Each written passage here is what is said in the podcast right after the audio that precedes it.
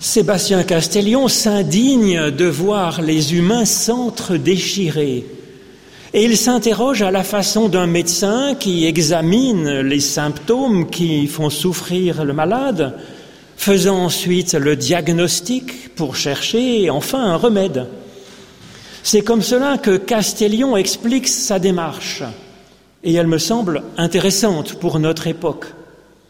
En effet, le diagnostic est proche de celui qui préoccupe Castellion, un manque de considération les uns pour les autres, un manque de miséricorde, un manque de cette qualité d'être que l'on appelle dans le grec de l'Évangile l'agapé, et que je traduirai par le souci du prochain.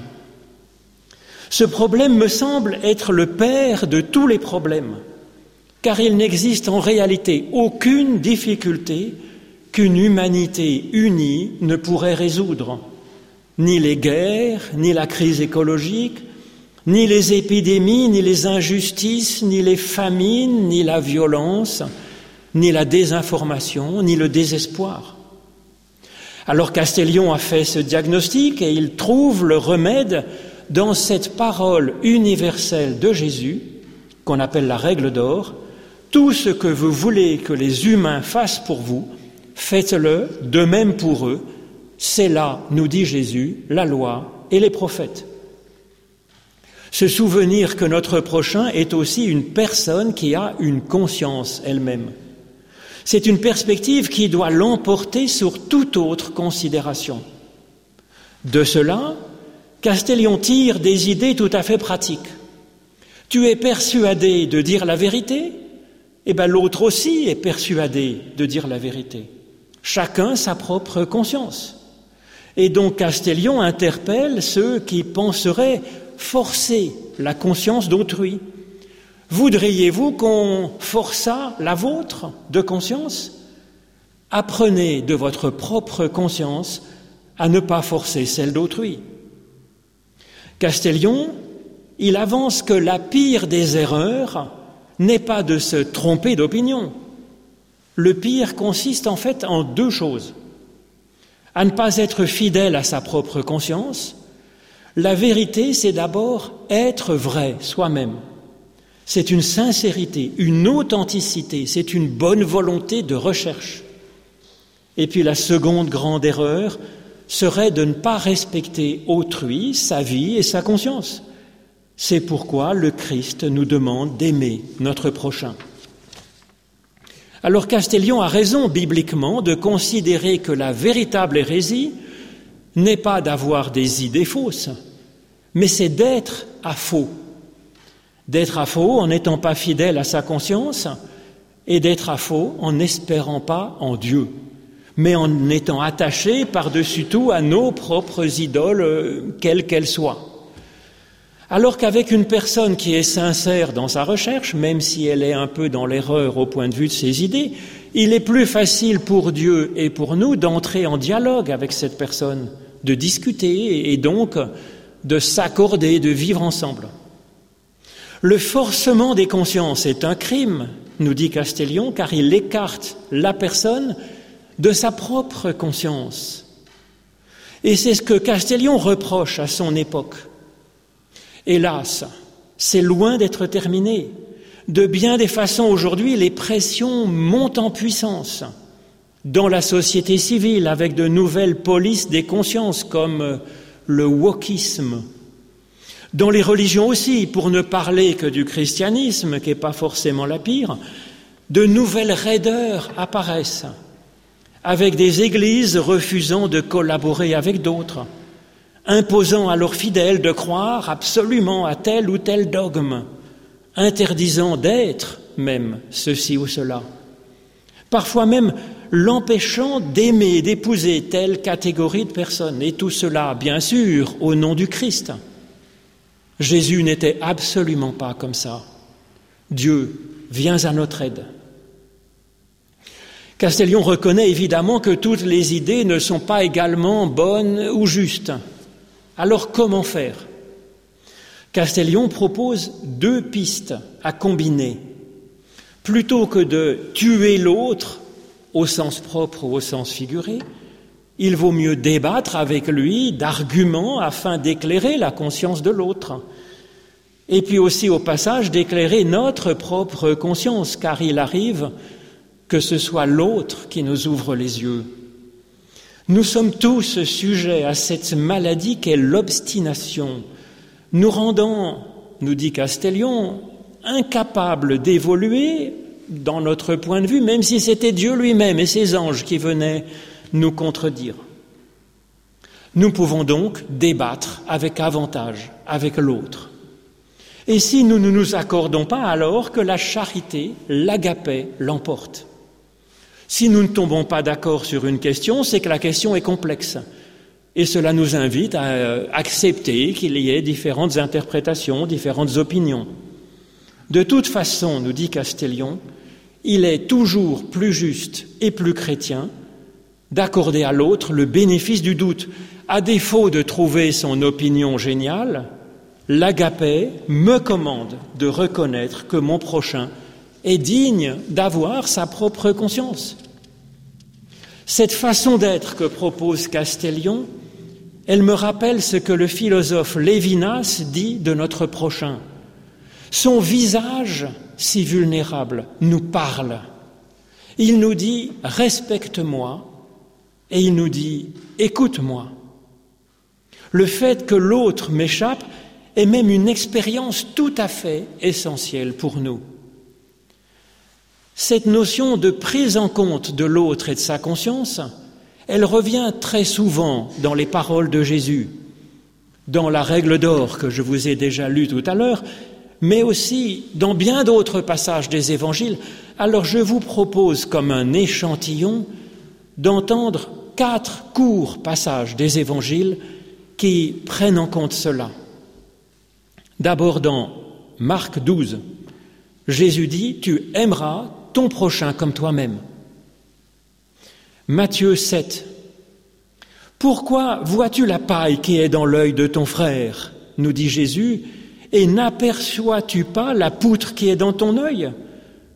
Ou comment peux-tu dire à ton frère, laisse-moi ôter une paille de ton œil, toi qui as une poutre dans le tien Hypocrite, ôte d'abord la poutre de ton œil, et alors tu verras plus clair pour voir comment ôter la paille de l'œil de ton frère. Ensuite, Jean 8. Des hommes dirent à Jésus, Maître, voilà cette femme qui a été surprise en flagrant délit d'adultère. Moïse, dans la loi, nous a ordonné de lapider de telles femmes. Toi donc, que dis-tu? Jésus leur dit que celui de vous qui est sans péché jette le premier la pierre contre cette femme. Et quand ils entendirent cela, accusés par leur propre conscience, ils se retirèrent un à un, à commencer par les plus âgés jusqu'aux plus jeunes. Matthieu 5. Jésus dit, vous avez entendu qu'il a été dit aux anciens, tu ne tueras pas et celui qui tuera est passible du jugement.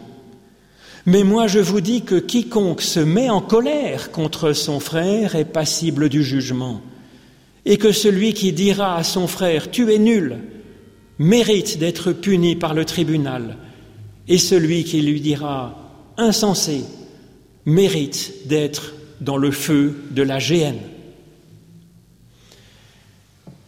On pourrait citer bien d'autres passages où Jésus effectivement a ce genre d'attitude. Mais pour continuer à creuser cette question de voir comment on peut avancer dans notre chemin de foi avec les autres et parfois malgré les autres, je vous propose de chercher avec l'histoire de Jésus qui rencontre Zachée. C'est dans l'Évangile selon Luc au chapitre 19. Jésus entra dans Jéricho et traversa la ville. Et voici qu'un homme appelé du nom de Zachée, qui était chef des péagers et qui était fort riche, cherchait à voir qui était Jésus, mais il ne le pouvait pas à cause de la foule, car il était de petite taille. Il courut en avant et monta dans un sycomore pour arriver à voir Jésus parce qu'il devait passer par là. Lorsque Jésus arriva à cet endroit, il leva les yeux et dit à Zachée, Hâte-toi de descendre, car il faut que je demeure aujourd'hui dans ta maison. Zachée se hâta de descendre et le reçut avec joie. En voyant cela, tous murmuraient en disant, Il est venu loger chez un homme pécheur. Mais Zachée, debout, dit au Seigneur, Voici, Seigneur, je donne aux pauvres la moitié de mes biens, et si j'ai extorqué une somme à quelqu'un, je lui rends le quadruple. Jésus lui dit alors, Aujourd'hui le salut est venu pour cette maison parce que celui-ci est aussi un enfant d'Abraham, car le Fils de l'homme est venu chercher et sauver ce qui était perdu. Ô Éternel, par l'étude de nos écritures anciennes, ouvre-nous maintenant, chacune et chacun, au plus profond de nous, à ton souffle de vie, au nom de Jésus-Christ. Amen. Dans cette histoire, nous voyons Zachée avancer dans la foi, en partie grâce aux autres et en partie malgré les autres. En effet, Zachée cherchait à voir qui était Jésus, nous dit le texte, mais pour qu'il cherche à voir Jésus, pour cela, il faut bien qu'il y ait eu des personnes pour lui dire qu'il y avait quelque chose d'intéressant à, à, recevoir de ce Jésus. Nous sommes dans le même cas. Si nous entendons parler de Jésus, ben c'est grâce à une foule de personnes qui, à travers une centaine de générations, se sont passées la nouvelle. Jusqu'à ce parent, cette grand-mère peut-être, ou ce collègue qui nous a parlé à nous-mêmes de Jésus. Parce que si personne ne nous avait parlé de Jésus, nous ne nous intéresserions pas à lui. Alors pourquoi est-ce que cette personne nous a parlé de Jésus? C'est sans doute que sa foi était importante pour elle-même et qu'elle s'est dit ben, que ça pourrait en être de même pour nous. Donc derrière ce geste qui nous a fait connaître Jésus, il y a bien cette règle d'or qui est si importante dans l'Évangile. Ce que vous voulez que l'on fasse pour vous, faites-le pour les autres. Ce geste, à mon avis, devrait être à la fois naturel et modeste. Naturel quand je reconnais l'autre comme étant de la même espèce que moi. Et puis modeste car l'autre a sa propre conscience, sa sensibilité, et donc il a bien sûr le droit de ne pas être intéressé de la même façon que moi et aux mêmes choses que moi. Dire à l'autre notre foi ou notre philosophie, ça devrait être aussi simple que quand on a trouvé une recette de cuisine délicieuse et si simple à faire que nous allons la, la partager avec un ami avec joie. Et ça ne l'oblige absolument pas à essayer de faire la recette, bien sûr, chacun son goût. Sans les autres, est-ce que nous aurions la foi? Je pense quand même oui, car Dieu interagit directement au cœur de chacun. Mais nous ne serions pas chrétiens, et sans les autres, nous n'aurions même pas le langage, comme ces enfants sauvages qui avaient été élevés seuls par la nature, par des loups peut-être, comme Mowgli, et que l'on découvre, qu'on a découvert au 19, jusqu'au XIXe siècle, et, et qui étaient déjà grandis, mais qui n'ont jamais pu vraiment apprendre à parler. Donc oui, si nous avons la foi, c'est en grande partie grâce aux autres. Mais c'est vrai, ensuite Zachée se rend compte que la foule fait obstacle à une véritable connaissance du Christ. Pour cela, Zachée doit maintenant passer par-dessus, passer au-dessus de cette foule qui lui a permis de se mettre en route vers Jésus. C'est notre cas. Nous avons à passer par-dessus la théologie des autres et par-dessus notre Église pour nous faire notre propre expérience de foi et bâtir notre propre système de croyance. Pour cela, Zachée se déplace et il grimpe dans cette sorte de pauvre figuier que l'on appelle en Judée un sycomore. Monter dans son figuier était alors dans cette culture une figure de l'interprétation de la Bible. C'est ce travail personnel de recherche qui nous permet en tant qu'individu de passer par-dessus l'obstacle de la foule et d'avoir notre propre point de vue sur Jésus-Christ, sur Dieu et sur notre propre existence. C'est ce que la Réformation a cherché à rendre possible. Sébastien Castellion s'y est attaché comme enseignant et puis comme traducteur et vulgarisateur de la Bible. C'est un travail, ce travail biblique, d'élaboration de notre propre conscience. C'est un travail que personne ne peut faire à la place d'un autre. Seulement là encore, c'est grâce à d'autres que nous pouvons progresser dans cet art de l'interprétation, dans l'art, comme le dit Castellion, de douter et de croire, d'ignorer et de savoir. C'est la mission de l'Église de nous former à cela. L'Église doit être à la fois ambitieuse pour ses fidèles et elle doit être aussi modeste, s'interdisant de penser à la place de l'autre. Viennent alors le croisement de regards et de paroles entre Jésus et Zachée. Jésus lève les yeux vers lui et lui parle. Chaque personne est ainsi regardée par Dieu. Et ces croisements de regards, de paroles et de gestes pour se rejoindre qu'ont Zachée et Jésus, ça signifie pour nous un rapport personnel avec Dieu en Christ. C'est une ligne directe avec Dieu de plus en plus, en plus profonde, de plus en plus intime entre Dieu et nous. C'est d'abord donc grâce aux autres et à leur témoignage que nous nous sommes mis en route, puis c'est par nous-mêmes sans les autres dans notre propre étude que nous progressons, et puis c'est enfin directement en face à face avec Dieu, dans la prière, dans notre conscience. Vient alors un nouveau chapitre dans l'histoire de Zachée et dans notre vie spirituelle. C'est, il descend de son figuier, de sa chambre d'étude, de sa prière, de son élévation par la prière, et puis il rejoint la terre dans la vie quotidienne avec les autres. Zachée seulement y est maintenant accompagné par Jésus. Ça évoque notre vie par la foi. Des personnes se mettent à calomnier Zachée et du coup ils injurient Jésus, ils injurient sa foi qui est avec lui. Quelle qu'en soit la raison de cette agressivité de la foule contre Zachée, peut-être une jalousie contre sa richesse matérielle et maintenant même spirituelle peut-être des préjugés contre sa catégorie socio-professionnelle de péager, alors qu'il était en réalité un homme juste et généreux, avant même sa rencontre avec Jésus, nous dit le texte.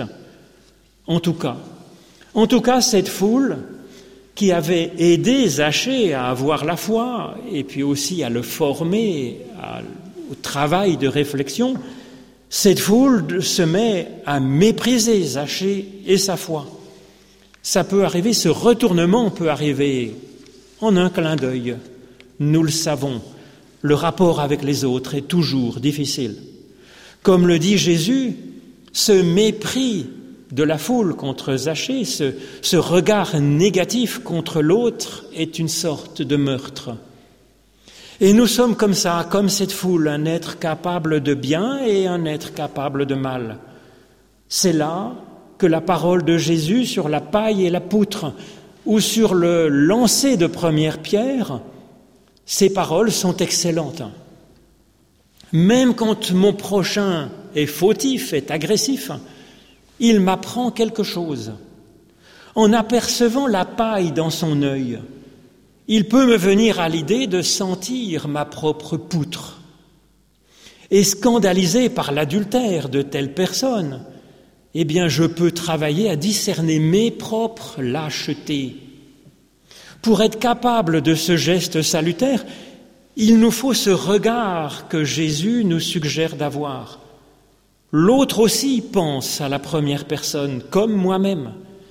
L'autre aussi a ses faiblesses, comme moi-même, ses blessures, ses désirs, sa conscience, comme moi-même. Quand il nous vient à penser que l'autre est nul, nous dit Jésus, en fait, notre problème, en l'occurrence, ce n'est pas tant la nullité de l'autre. Le problème, c'est que c'est nous-mêmes et notre façon de juger l'autre. Mieux vaudrait, nous dit Jésus, alors bénéficier nous-mêmes d'un passage dans le feu de Dieu. Nous y apprendrions quel est le jugement de Dieu sur la personne, qu'il est comme un feu qui purifie le minerai, révélant l'or qui était caché dans une vulgaire pierre si rugueuse, qui n'a aucun intérêt. L'or était caché dedans. Ce jugement de Dieu, donc son feu, c'est l'amour, c'est l'agapé, c'est l'espérance que l'or qui est au fond de chacun de nous pourra briller d'une chaude lumière sur ce monde et sur ceux qui sont autour de nous. Cet homme est aussi un enfant d'Abraham, nous dit Jésus. Ce aussi dit tout. C'est notre prochain et nous-mêmes que Dieu bénit. Et c'est sur les deux, les deux ensemble, que Dieu espère que nous serons une bénédiction pour la multitude. Que Dieu nous soit ainsi en aide. Amen.